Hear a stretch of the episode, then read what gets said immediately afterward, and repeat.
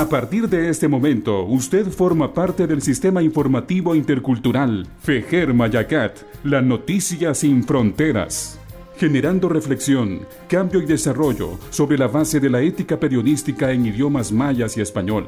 Fejer Mayacat, la noticia sin fronteras. Yareri pachun bishikil fejer mayaka. Bishikil mahun kulbatil. Hun ramahil chisolonen. Choboh mayoh chukatsu hunik. Wenekhersan rumar rumokahil shimulek tijoshik pataluksih. Rikichi blanki kikanikach chik.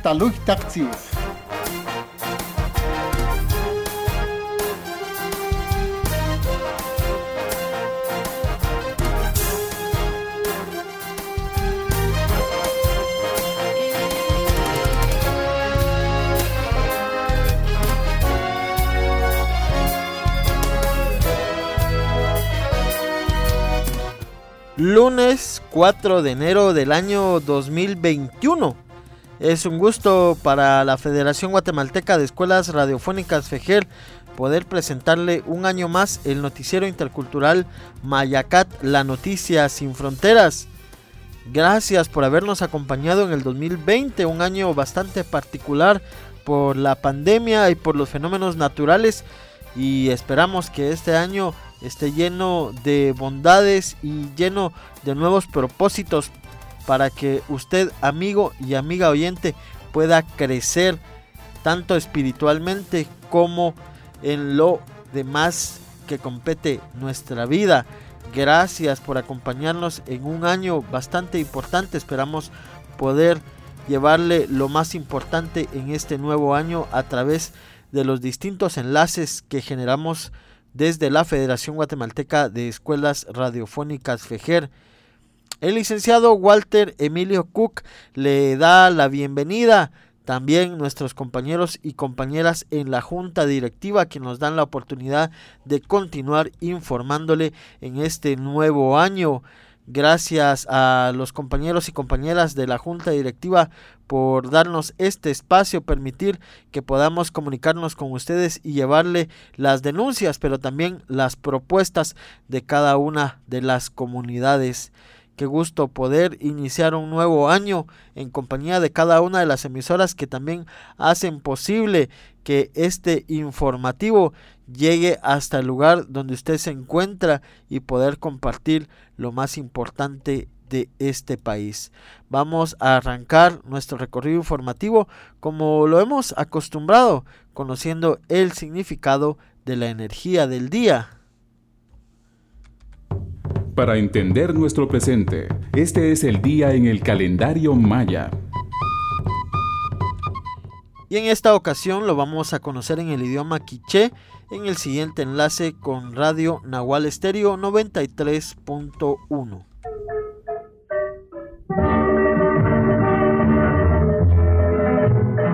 Ajaw ahmak. كبيخ وبنتخيك لأخاك أخمق أخمق كيقيخ كلاشيك إقتيت قمام إقتات قنان إكمنق وقيخ بانتخيك وشوقاب لنوخيبال كوكوت كنا تخسشيك ريقتيت قمام كبيقيخ ساق أري كوكوتون ساق لإقومات لشعب شوق أري واقيخ أريج كبانا بانوبانيك وهيقيك ريبيت نقش قواتش وبانتخيك ريالاشناق شواتش لأخمق نيمانيش كيتش ريتات نان ni manel kech ritat nan sakal ri uchomanik kukor rikabishchech kukoj retar ronojer rikakut chwach nakasachanta chech ko kishibal mansho nah kakay huapanok. Ko unanop ushib chuachri ukashal shak ut sibalah kahawashik kaloqoshik uchokon sabeshik umayhashik leqih ahmaq chuach we ahmaq katapa kiwir ekamnaq arechi areta ba chawel sonel loq paqawi аре q'ij arechka qasachmak chuq qasachqamak oj utzirem q'ij arechkakuntaj riqayab' are chichel tab'a' ri'itzal qanojib'al chuqe arechka ja'marsach rich'a'oj oyowal. Chuwach lejun ajmaq katapa kiwile alk'ual xalab' arechi mata p'achayataj pari uk'axal pari raxkamik arechi atajta riki utzuachil riki k'aslemaj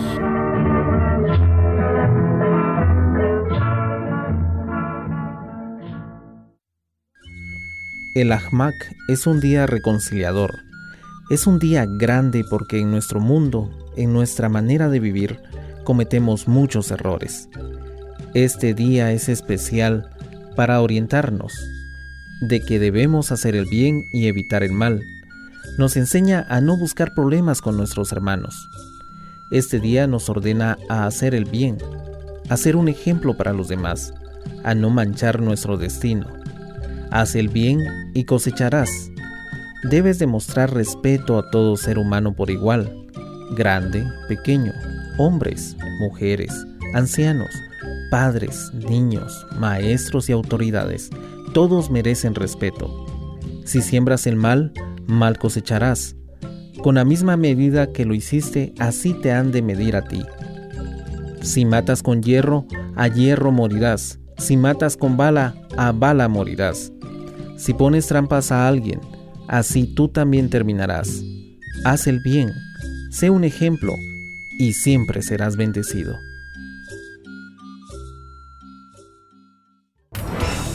Noticias Nacionales en Fejer Mayacat.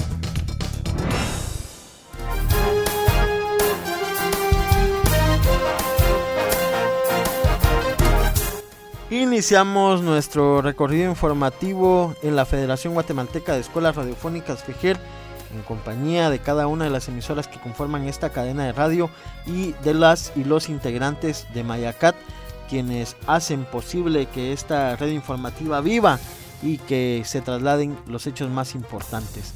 A inicios de este 2021 se realizaron importantes cambios en las autoridades indígenas y ancestrales en varios territorios del país.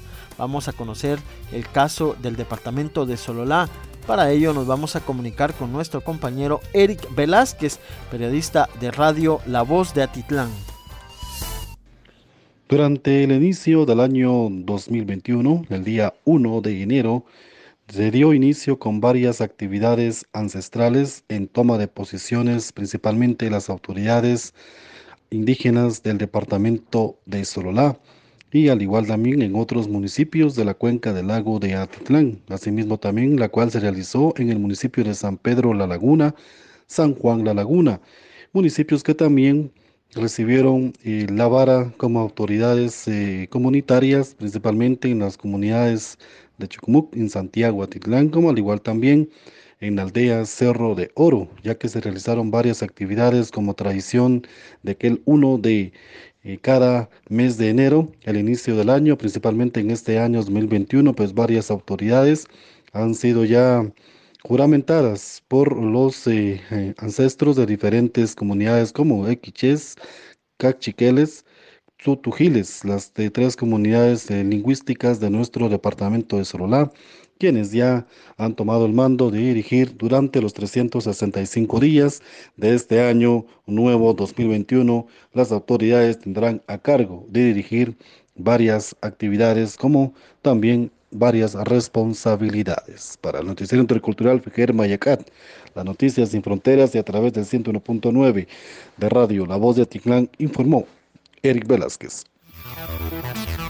Muchas gracias Eric y vamos a comentarle que durante el cierre del año 2020 la solidaridad fue vigente y se hizo ver en varios territorios del país.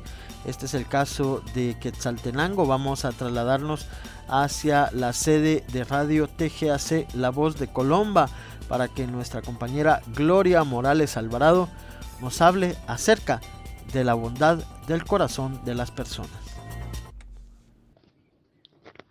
Un buen año 2021 para todos ustedes, amigos de Mayacatla Noticias Sin Fronteras de Radio TGAC La Voz de Colomba.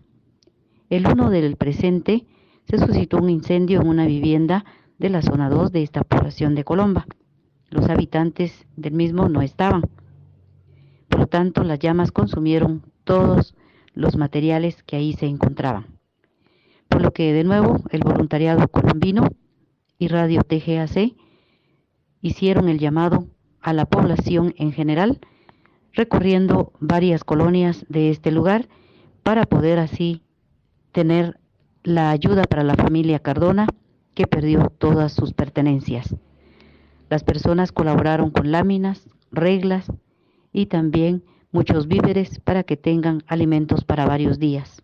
Ponchos, chamarras, edredones y varios artículos, hasta también trastos nuevos y usados en buen estado. El día de ayer se hizo entrega de esta ayuda a don Miguel Cardona y familia, por lo que esto se realizó en el Salón de Honor de la Municipalidad de Colomba. En esta oportunidad queremos contarles que nos ubicamos instalados en lo que es las instalaciones del Salón de Honor de la Municipalidad de Colomba, Costa Rica, en donde en estos momentos estamos realizando la entrega del donativo y del aporte a la familia Cardona, quienes ustedes saben y conocen a través de las imágenes que, que se han divulgado a través de los medios. Ellos sufrieron el pasado 1 de enero un incendio que consumió la totalidad de la vivienda. Lastimosamente, pues ellos se quedaron sin nada. Y en esta oportunidad, el voluntariado colombino se ha organizado para realizar entrega de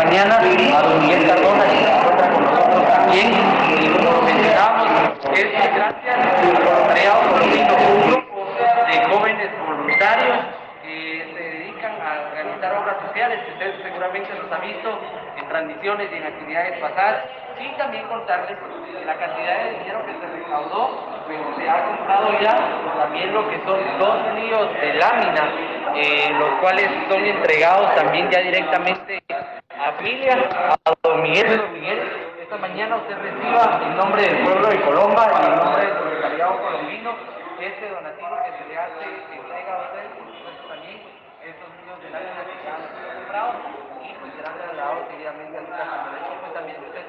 para. Para Mayacatla Noticias Sin Fronteras, reportó Gloria Morales Alvarado desde Radio TGAC, La Voz de Colomba.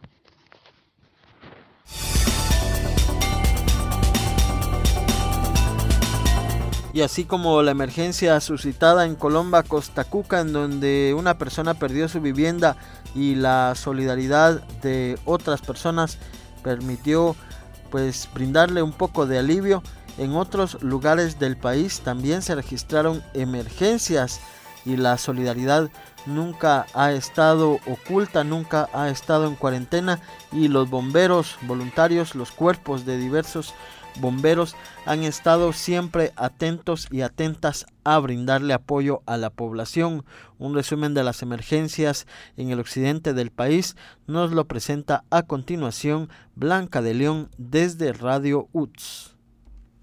Durante el pasado fin de semana, bomberos voluntarios de Quetzaltenango atendieron diferentes emergencias, entre ellas la unidad contra incendios. Fue destacada a la décima avenida y octava calle de la zona 1 donde se registró un incendio en la bodega de un basurero del centro comercial municipal. También atendieron otro incendio provocado por un cortocircuito en la colonia Jardines de Xelajú, zona 7. En la zona 9, La Cuchilla, por causas que se desconocen, un vehículo tipo pick-up cayó en el patio de una vivienda. Una mujer de 36 años y una niña de 13 fueron asistidas y trasladadas a la emergencia del hospital regional. Esto es parte de lo que se vivió el pasado fin de semana. Para Fejer Mayacat, la Noticia Sin Fronteras, Radio UTS 97.5, Blanca de León.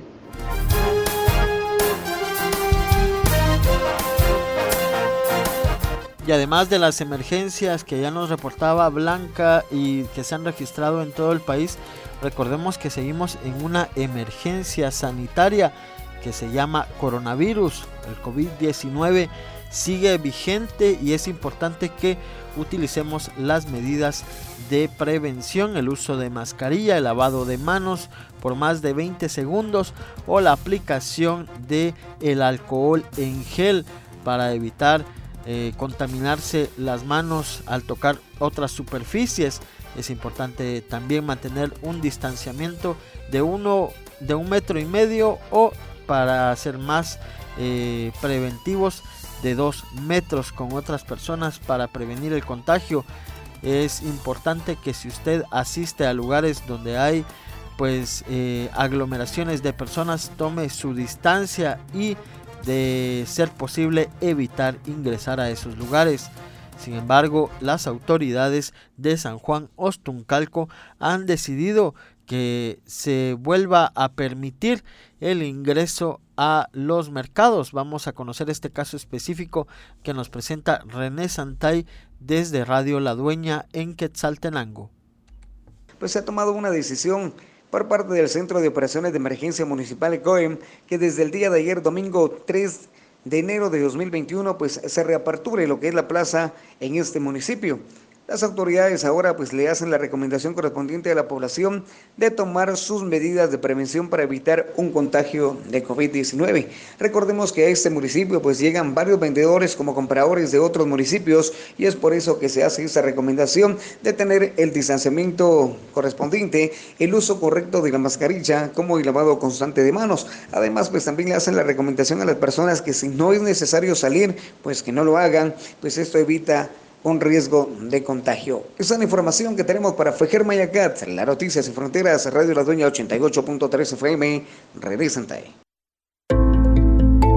El aporte que hemos brindado las abuelas comadronas a nuestro país es invaluable. Durante esta pandemia nos hemos posicionado en la primera línea de atención las abuelas comadronas del movimiento Nimalashik seguiremos exigiendo al Ministerio de Salud que respete nuestros derechos, implementando la política nacional de comadronas de los cuatro pueblos de Guatemala, Maya, Garífuna, Xinca y Mestiza.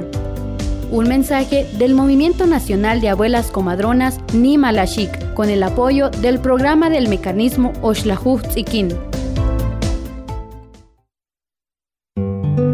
La Winakatesh hop, nakatesh mush, malak nakatesh sak, ut nakesh chechi ia kam sinkil, ut mush la hun shakalil, a an ink aus. Tento tak el ahitom. Lish utal ahnawonel chakrab ahral choch, chomija, tate rabi, utesh olop chakush chakrabil, resh kol balakwi. Pokon sali ahl, 5715 6264.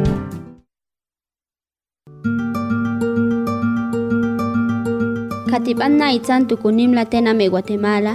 Nimal kumol katkami askatkash bisalkan tanu chauhe ube katpale ti cuenta uislenal General Romeo Lucas García. Katih me tanu po olusole bachak nibano nubaleshe. Aschelung atitzin tatzikchake ni tachak otilo uhike. Yeko la mah pibats kamuwe katipale bechak, eche ni banung kah es la kupale es la kuchuch, ni lo chonchak ti uwa la kilban, e la kuwats la oko tu ach, la biltul kubi kailo kamuwe nukusa. Ye shobash et aheeb, batskemente umal unim la tenan bala uchi halbe tiubane. Yol tetzak Monseñor Gerardi Conedera.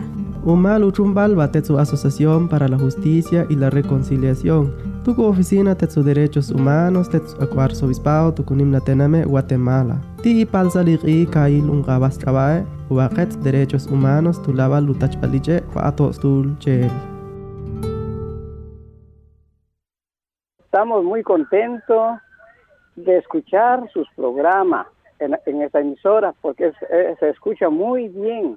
Yo para felicitarles a mis hermanos que sigan adelante, que Dios les bendiga que la Virgen de San que les cuide, que les protege a todos, todos los trabajos que están haciendo, que Dios les bendiga, que Dios les ayude en todo, porque es un sacrificio, es un, es un ánimo que le están levantando a uno para escuchar todo lo que ustedes eh, realizan en ese, programa. Estamos muy felices nosotros porque la verdad, la verdad que aquí esa es la emisora que, que se escucha más aquí. Les agradezco mucho, felicidades y siguen adelante. Arnulfo Hernández Gómez de Casas Viejas, Chiquimulía, Santa Rosa. Colin kama anak nan kolep la kwe. Li COVID-19 job chakilal na bali poyanam. Shben shben la olah angel chireka blal. Na bali resil etok chakra put majekwak chirep shpooli kakichehel aban mokok itali na kulak resil sa Ministerio de Trabajo. Li risinkilebak angel chimakash kialal an li hual chakin kesh panak li majel tumin angel chireka blal. Sa halan chiklik ila honal chik angelak. Numenak chiruli tohlep mak a ilang inkanan ke ishtoja rupchapshk angelak. Sapam mak ali elk mak ashkul bali ten qnaq k'eli akwaj b'ej jilal sa axnumikli kakiyajel Kuityokach kulbali railala in na ruta asikla tenq akil sa shmolamak angel chirekablal rikishtak achol citradomsa lishpoklep 35 65 19 31 u 35 65 92 89 reta trochbeni ut eshkiana lem. Lik angel chirekabal hank angel la ojun sadikokli. Kuruguchin ushtuminal Guatemala. Hokanak chik emansh konkir ushlok ali kak angel. Sa shkabajun angel lok uchabil shtohpaleb lak Ángel Chirecapal, Riquistecli Fondo Centroamericano de Mujeres FCAM. Lorena, mire, tuve un problema con la transferencia del PMA. ¿Qué hago? Llámelos. La llamada es gratis. El número de teléfono es 1-801. 4200 101. Se lo voy a repetir para ver si apunté bien. 1-801-4200-101. Si eres beneficiaria de las transferencias entregadas por el PMA y tienes dudas o algún problema con las transferencias, puedes llamar al teléfono 1-801-4200-101. Las llamadas son gratis. Cuando compramos y consumimos alimentos sanos, nos sentimos bien. Programa Mundial de Alimentos.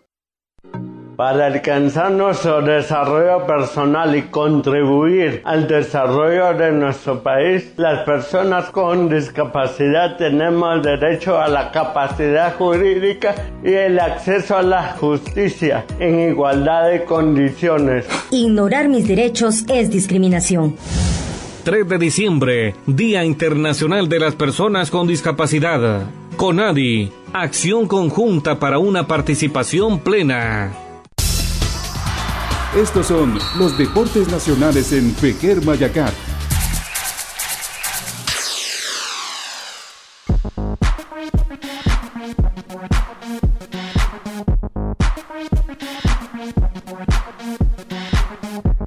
Desde la región de las Verapaces, nuestra información. Cuartos de final municipal derrotó a Iztapa en los 180 minutos de juego. Marcador final municipal 6, Iztapa 2. Otro de los encuentros disputados, Cobán Imperial 1, Guastatoya 2, de igual manera en los 180 minutos. Malacateco 0, Xelajú eh, 3. Esto les da los pases a la semifinal. Únicamente comunicaciones y antigua quedan pendientes porque se ha detectado algunas personas con eh, COVID-19 y esto ha hecho que se suspendiera. Eh, cobaneros muy tristes porque los príncipes azules del Cobán Imperial se quedan una vez más y no estarán peleando una semifinal. Desde la Verde Verapaz informó Ángel Martín Tashiash, en especial para Fejer Mayacatla Noticias Sin Fronteras, Noticias La Swinge y Radio Tezulutlán.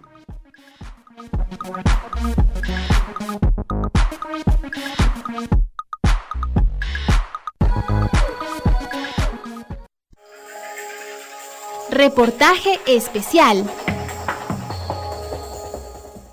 Somos de una comunidad, ¿verdad? Y vemos que lo que mandan son las harinas de maíz o maseca, como se le conoce, cuando en nuestras comunidades nosotros tenemos, ¿verdad? El maíz verdadero para el fortalecimiento de la alimentación. Bueno, desde que aparece la ley es como una oportunidad, es como un espacio para nosotros los productores y productoras. Sin embargo, eh, ya cuando se empieza, digamos, a trabajar ya en este tema, pues entonces encontramos vacíos, encontramos problema burocrático de inscripciones y de papeleo. Son las opiniones de Verónica Hernández y Carlos Vázquez, integrantes de las comunidades de base que conforman la Asociación de Forestería Comunitaria de Guatemala, USCHE, acerca de la Ley de Alimentación Escolar. Las comunidades valoran la existencia de una ley que contemple la alimentación en los primeros años de las niñas y niños. Sin embargo, la actual legislación tiene algunos vacíos que impiden garantizar la seguridad alimentaria. Las comunidades construyeron una propuesta para fortalecerla y Marco Chávez, técnico de USCHE, nos explica en qué consiste. Es importante reconocer que hay un avance. ya tenemos el programa, que se tiene la ley. Sin embargo, eh, hay elementos que como toda ley eh, eh, son proclives a ser mejoradas, especialmente en contextos de comunidades y pueblos indígenas. Algunos de los vacíos responden a este interés de promover una iniciativa de reformar esta ley. Esta reforma descansa sobre cuatro pilares fundamentales que justifican estos importantes vacíos que hoy día tiene eh, el programa. Uno de los eh, pilares fundamentales es que, es que exista una inclusión verdadera y reconocida de los derechos de comunidades y pueblos indígenas. El reconocimiento de cómo también desde nuestras comunidades eligen la representación de las organizaciones de padres de familia, por ejemplo. Hoy día en la ley no existe ese reconocimiento. El segundo pilar responde a que exista un verdadero reconocimiento de la agricultura familiar, un sistema que tiene ciencia, filosofía, que muchas veces se describe como técnicas, prácticas tradicionales para demeritar un sistema propio de nuestras comunidades para producir sus alimentos, que tienen ciencia y filosofía. Que no sea reconocido es otra cosa, pero es importante valorar que la agricultura familiar es lo que hoy día contribuye en, salud preventiva de manera natural, sin uso de pesticidas, agroquímicos, que en lugar de contribuir a la salud, la viene a deteriorar más en un país en donde el sistema de salud cada vez es, es más débil. El tercer pilar responde a que se pueda incentivar verdaderamente al agricultor en participar dentro del programa se encuentran muchas barreras, mucha burocracia, que en lugar de ayudar o incentivar a que participen dentro del programa, prefieren no hacerlo. El cuarto pilar es sin duda la mejora nutricional de los niños y niñas en etapa escolar. Creemos que con esta iniciativa se puede mejorar y acortar esa brecha de las condiciones en que muchos mucha de la niñez se encuentra. Para las comunidades, no solo se trata de consumir alimentos, les importa la forma como se producen, porque estos aportan a su salud en las comunidades nuestros niños están hallados en, su alimentación siempre a, la tortilla, eh, pero del maíz puro. Entonces ya la maseca pues ya tiene un procesamiento, ¿verdad? Ya diferente. El menú que ya habían elaborado y yo veía que es diferente pues al, a la circular que había mandado el Ministerio de Educación y entonces ahí hacíamos ver que por qué habían quitado el maíz. Incidir, ¿verdad?, en el, en el menú, que, se, que se dé pues lo que en realidad necesitan los niños, no, no que mandan pastas que vienen nada más como que a, llenar el, un vacío, ¿verdad?, que no contiene muchas vitaminas. Los niños que, que no consumen muchas frutas, siempre padecen de mucha gripe y, de tos, ¿verdad? Acompañados de fiebre, también diarreas. La naranja es una fruta que contiene mucha vitamina C y que al niño pues le ayuda mucho, ¿verdad? En, en, los, en las enfermedades virales que están afectando. Para mí sería importante de que se consumieran muchas frutas y, verduras. Actualmente los sembradores de Totonicapán tienen a la disposición granos básicos, en este caso el maíz, el frijol, eh, la haba, eh, y luego tenemos también a la par las hortalizas, digamos, todo tipo de hortalizas que eh, ahora tiene a la mano los productores de Totonicapán y como decíamos, eh, viene no solo de, la producción local, sino también de una producción eh, natural. Luego tenemos ahí también las plantas medicinales, como las plantas medicinales, ejemplo, la preparación de tés de todas estas plantas medicinales, no solo son medicinales, sino también es, es importante, digamos, un té que, ya se conoce, digamos, por este área. Y, bien se hablaba hace ratos Lo estaba hablando Maco, digamos, eh, sobre de que cada región, de que cada, de que cada área tienen sus, sus formas eh, este, muy, muy antiguas de, de, tener sus alimentos, de preparar sus alimentos. Y es por ello que también eh, en una de las reuniones a nivel de Mineduc y Maga se estaba planteando esto de, de ver de qué manera respetar las formas de cómo se alimentan cada pueblo.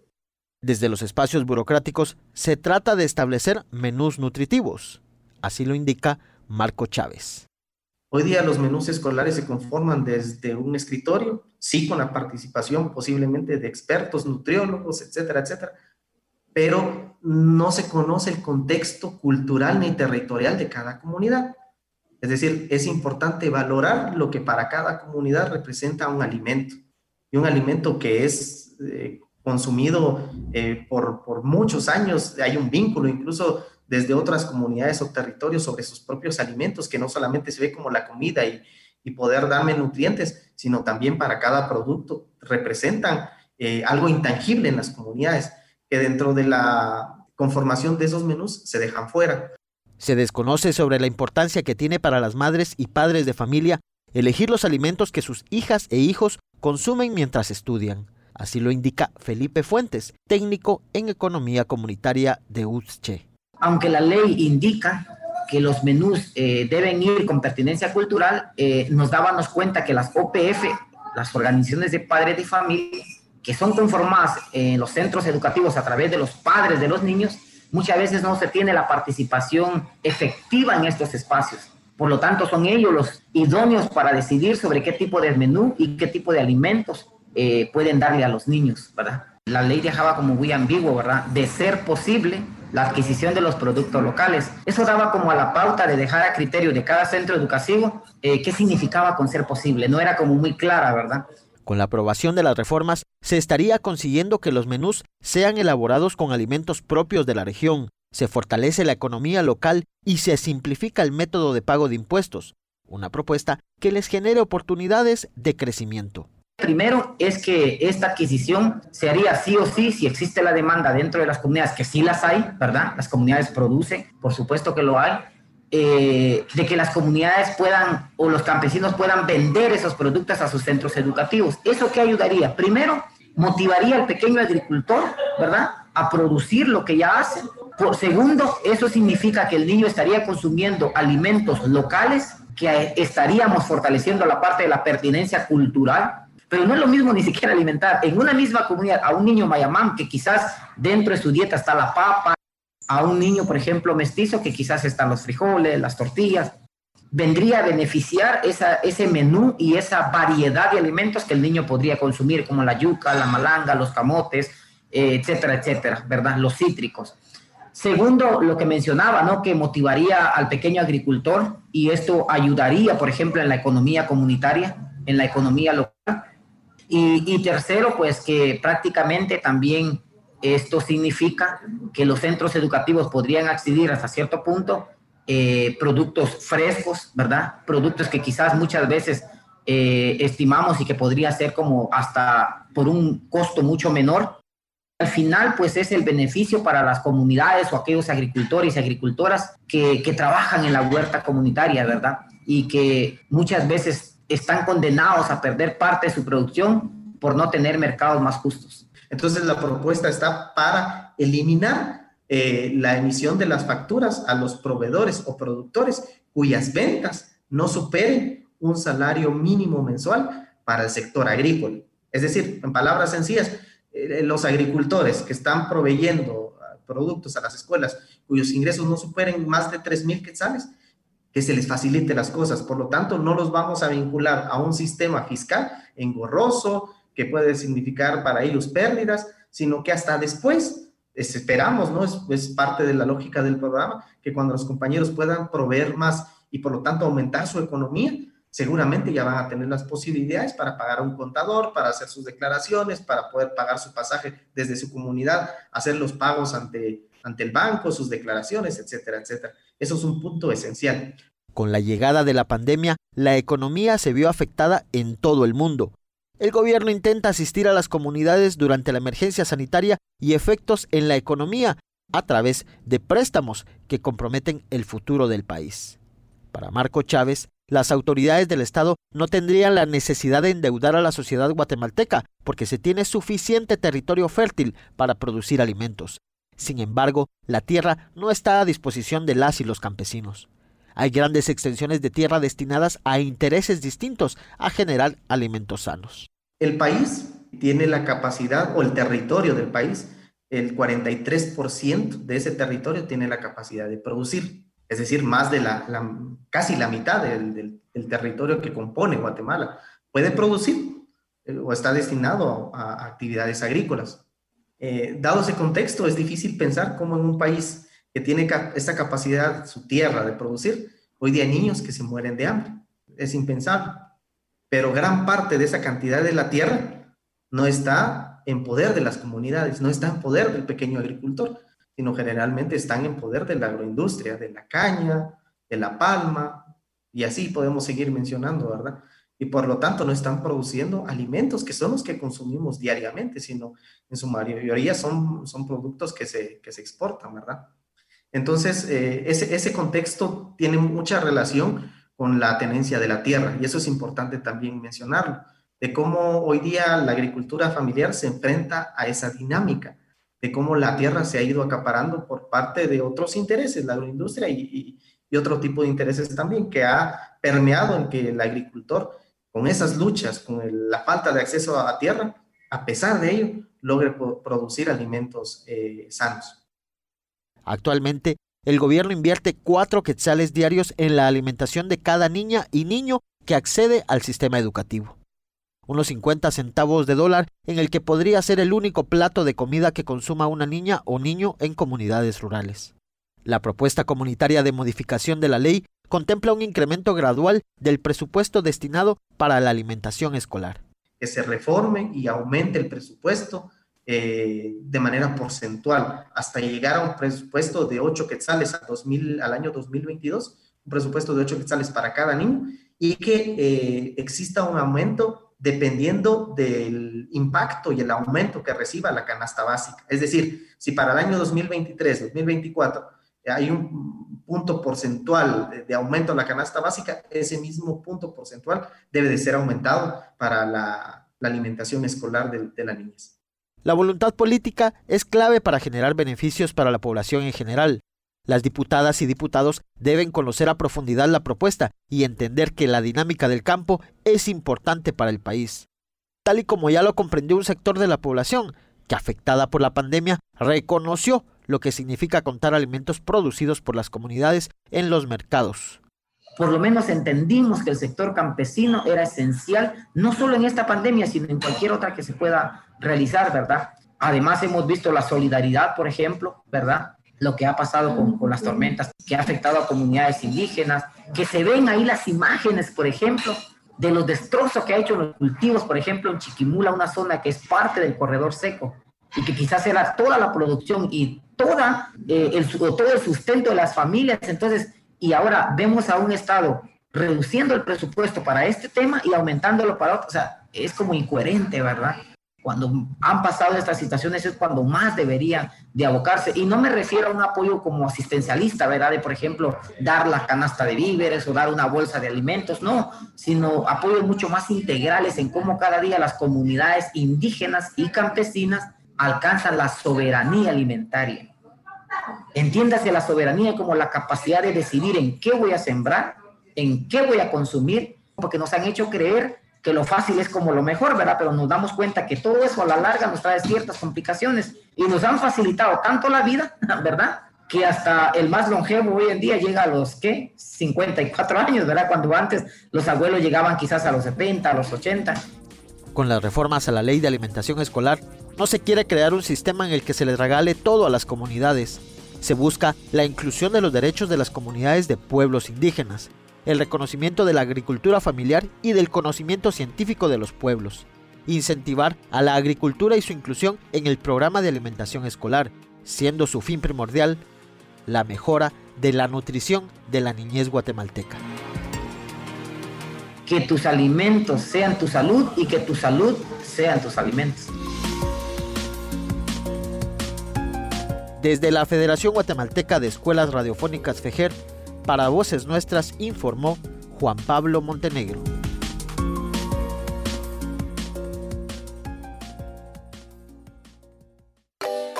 Este es nuestro segmento de cultura.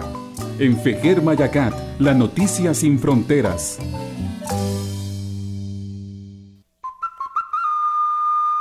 Acostumbrado, la actividad del Grupo Iluminación en su edición número 20 fue dedicada a Jesús Nazareno, antiguo patrón jurado para la paz. De igual manera, también para la Asociación de Periodistas y Comunicadores Sociales de Alta Verapaz, Instituto Normal Mixto del Norte Emilio Rosales Ponce, dos municipios, Santa Catalina y Rashujá, y finalmente Quetzaltenango, donde todo fue eh, un éxito, aunque eh, quiero decir que el aire nos afectó este año, pero gracias a Dios la frase aún se pudo leer 2021, Dios es dueño de la vida. Se agradece a todas las personas que de una u otra manera eh, colaboraron con nosotros y de igual manera periodistas de Quetzaltenango, Escuintla, eh, de Quiché y todos los medios de comunicación local estuvieron con nosotros, a quienes agradecemos rotundamente y cumplimos con los eh, requisitos, entregando gel, suplicando a las personas que buscaran su distanciamiento y al mismo tiempo no se permitió a las personas sin su mascarilla. Se hizo un sendero para subir y la otra para descender para que no tenían contacto entre ellos mismos. Así es que agradecemos entonces esto todo lo que se realizó con el grupo Iluminación y también agradecemos a todos los integrantes de FEJER por este cariño, por esa amabilidad que siempre nos dan con el grupo y como coordinador y como periodista pues sé agradecerles y muchísimas gracias. Desde La Verde Verapaz informó Ángel Martín Tasiach, en especial para Fejer Mayacatla Noticias Sin Fronteras, Noticias La Esfinge y Radio Tesulutlán.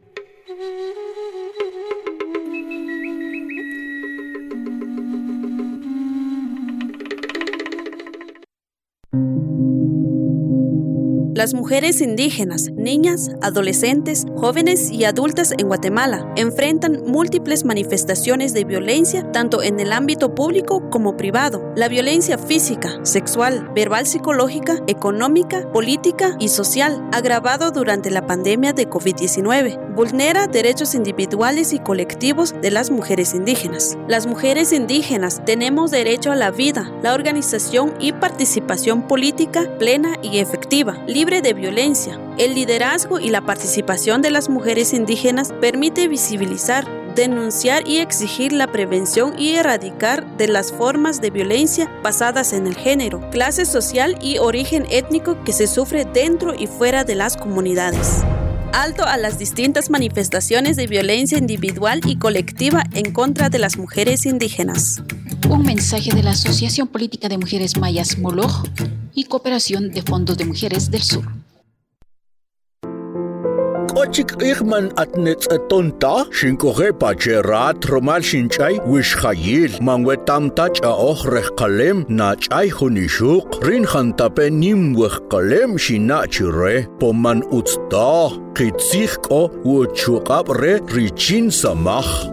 Manrumata at achin rumatari nach'ay junixuq winapan re junch'a'oj rejqalem rutojbalil yabepache pa Defensoría de la Mujer Indígena yatqato richin yatsujun. Kojawoyojpa 1529 con el apoyo del UNFPA. La protección social es un derecho que se concreta cuando los puestos de salud tienen capacidad para atendernos, con el subsidio a la energía eléctrica, con transferencias de dinero que nos permitan comprar alimentos y mantener a las niñas, niños y adolescentes en la escuela. Programas de protección social como el Bono Familia producen bienestar y ayudan a mejorar la economía en nuestros territorios. Si los impuestos que pagamos se invierten en las personas, en nosotros, podremos construir una sociedad más igualitaria. Reactivemos la economía entre todas, entre todos. Un mensaje de paraíso desigual. Biak'oysan pa'ak'aslem q'axomal pa'ak'ux oyobal xib'iril ojulexchik isel q'axon k'uxal rik'in jub'a roma xib'iril rinijelum k'in eselal parwiri ixoqi chuqa rijech'unik tab'ana rire takanu jun k'ojlib'el richin yak'oje ayon y katuxlan tayach jun riabij tajiq'aq riabuxla. Tanari kaq'eq'inapon k'in riak'ux re nuya uxlanem chuqati k'ases chabe. Guakami tana chiachel tak'ore q'axomal k'uxal re pan'aqa tatz'etaqa tamatyoxij chre ruma xuk'ut chabech. Tak'isa sij rik'in taroqijel chikaj tatz'eta chikamparuk'ux ri qateru ach'ulew ntel pe jun rintok pan'awaqen y kan inana chinuyati k'ases chuqaki koten chabe tap'anare tiloch'akulre toknajobatej tanataj chirinayik itzel axon k'uxal nuyayab'il romari yalan k'atzinel ruk'achojirsaxik riq'axomal re jare jun kitzijol rixoqi mayas kaqla rumaru tonik cooperación española chiri ximulef. Noticias internacionales en Fejer Mayacat. 啊，六 Iniciamos con las informaciones con uno de los hechos que al final de 2020 dio la vuelta al mundo y que para el movimiento feminista significó el triunfo de una ardua lucha, pues la madrugada del 30 de diciembre el Senado argentino aprobó la legalización del aborto con 38 votos a favor, 29 en contra y una abstención. El movimiento feminista celebró la decisión producto de su histórica lucha. La fundadora de Católicas por el Derecho a Decidir, Marta Alanis, celebró la aprobación de la ley y resaltó el trabajo realizado por el movimiento de mujeres que a pesar de la pandemia del COVID-19 puso el tema en agenda y aseguró que la consigna del 2021 será que se cumpla con la ley. Escuchemos las declaraciones que Alanis dio al informativo Farco. Un año intensísimo el 2020, estábamos todas más encerradas en la casa, hubo menos calle, mucho trabajo, mucha reflexión y fue coronado con el logro de la ley, que es el mérito del feminismo que lo puso en agenda en un trabajo incansable.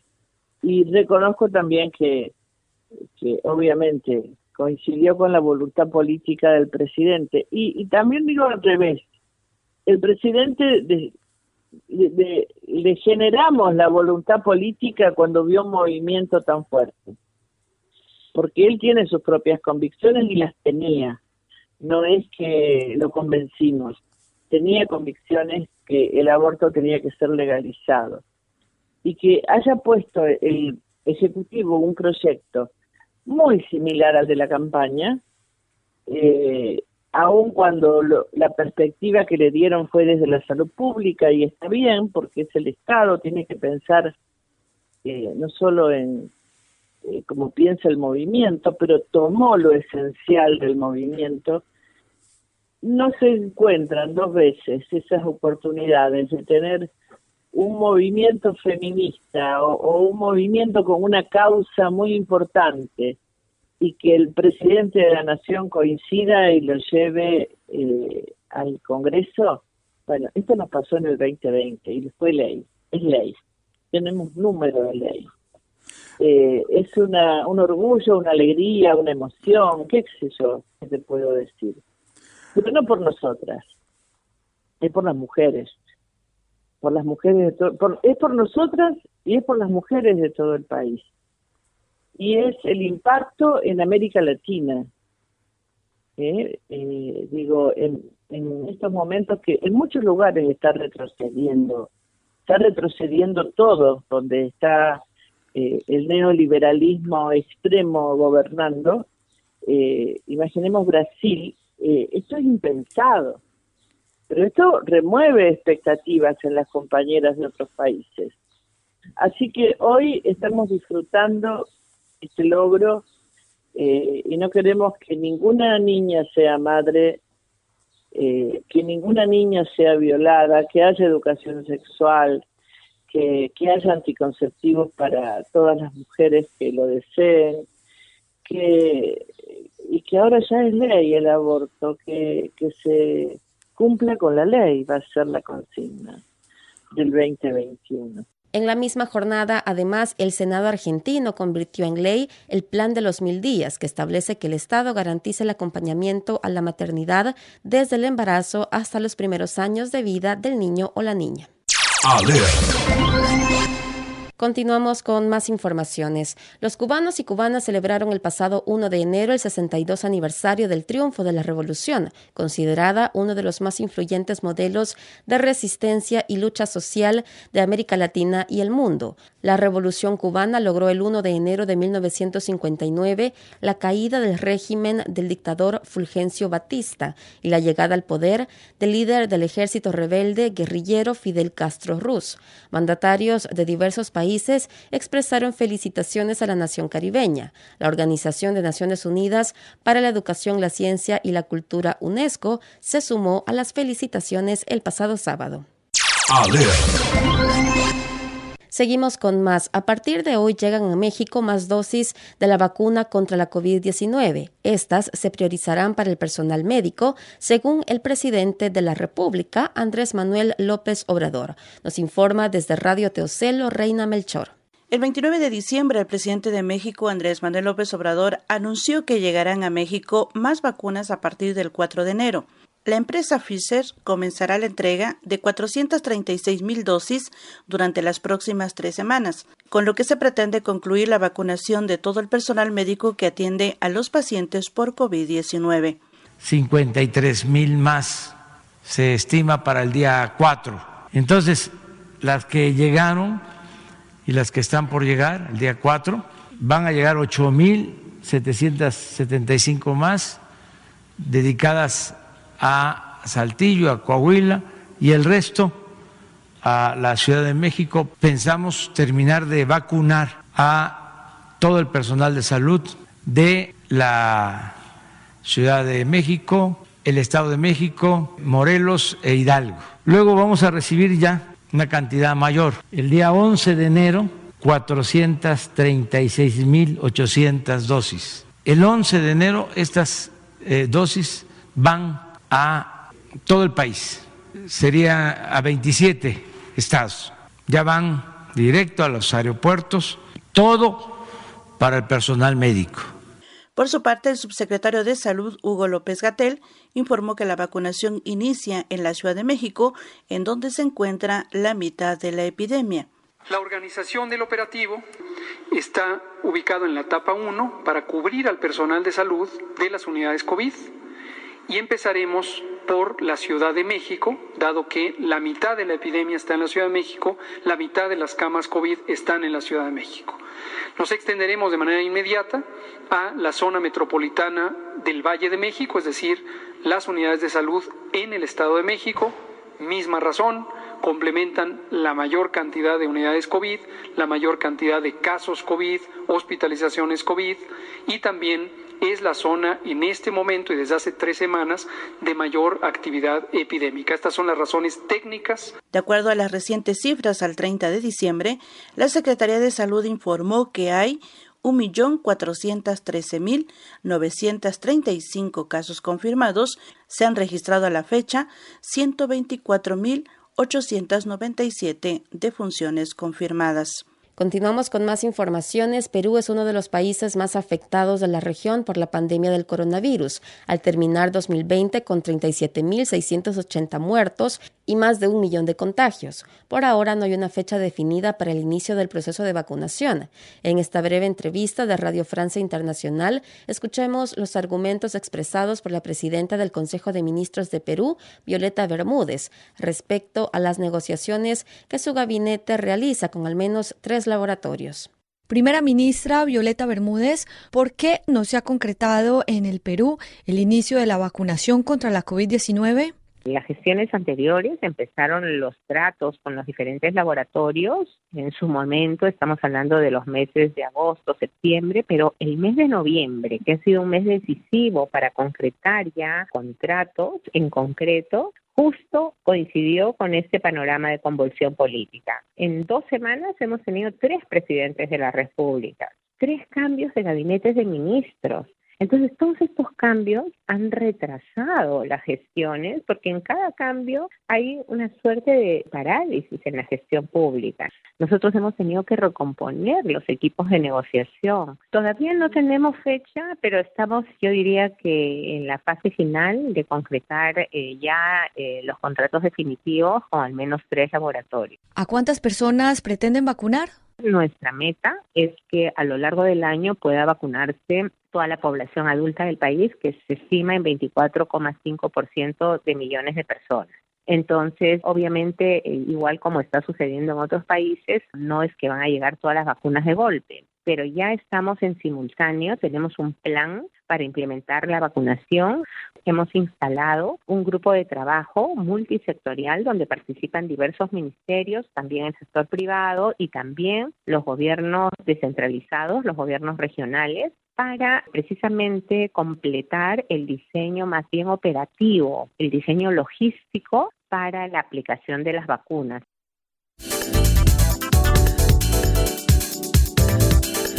Bien, llegamos al final de esta emisión del lunes 4 de enero del año 2021. Que tenga una excelente tarde. Le deseamos que pueda seguir en sintonía de cada una de las emisoras que hacen posible esta producción radiofónica. Desde la Dirección General agradece su sintonía al licenciado Walter Cook, en la producción Juan Pablo Montenegro, en los enlaces compañeros y compañeras que conforman Mayacat, la noticia sin fronteras.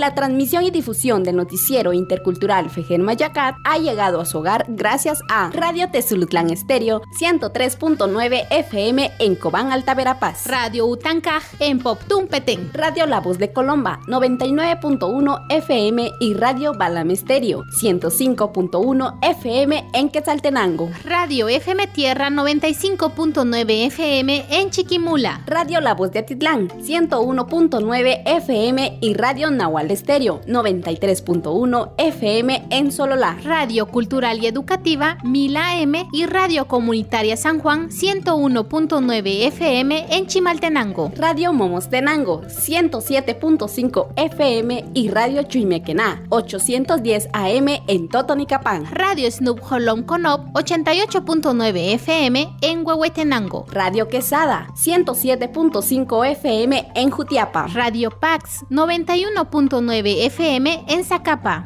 Radio Ishiap A 99.5 FM en el Story Zabal. Radio La No Que No en Totonicapán. Radio Asunción 92.3 FM en Tacaná, San Marcos. Radio La Dueña 88.3 FM en Quetzaltenango. Radio UTS 97.5 FM en Quetzaltenango. Radio La Nueva Era 88.3 FM en Petén. Comunicación para el buen vivir.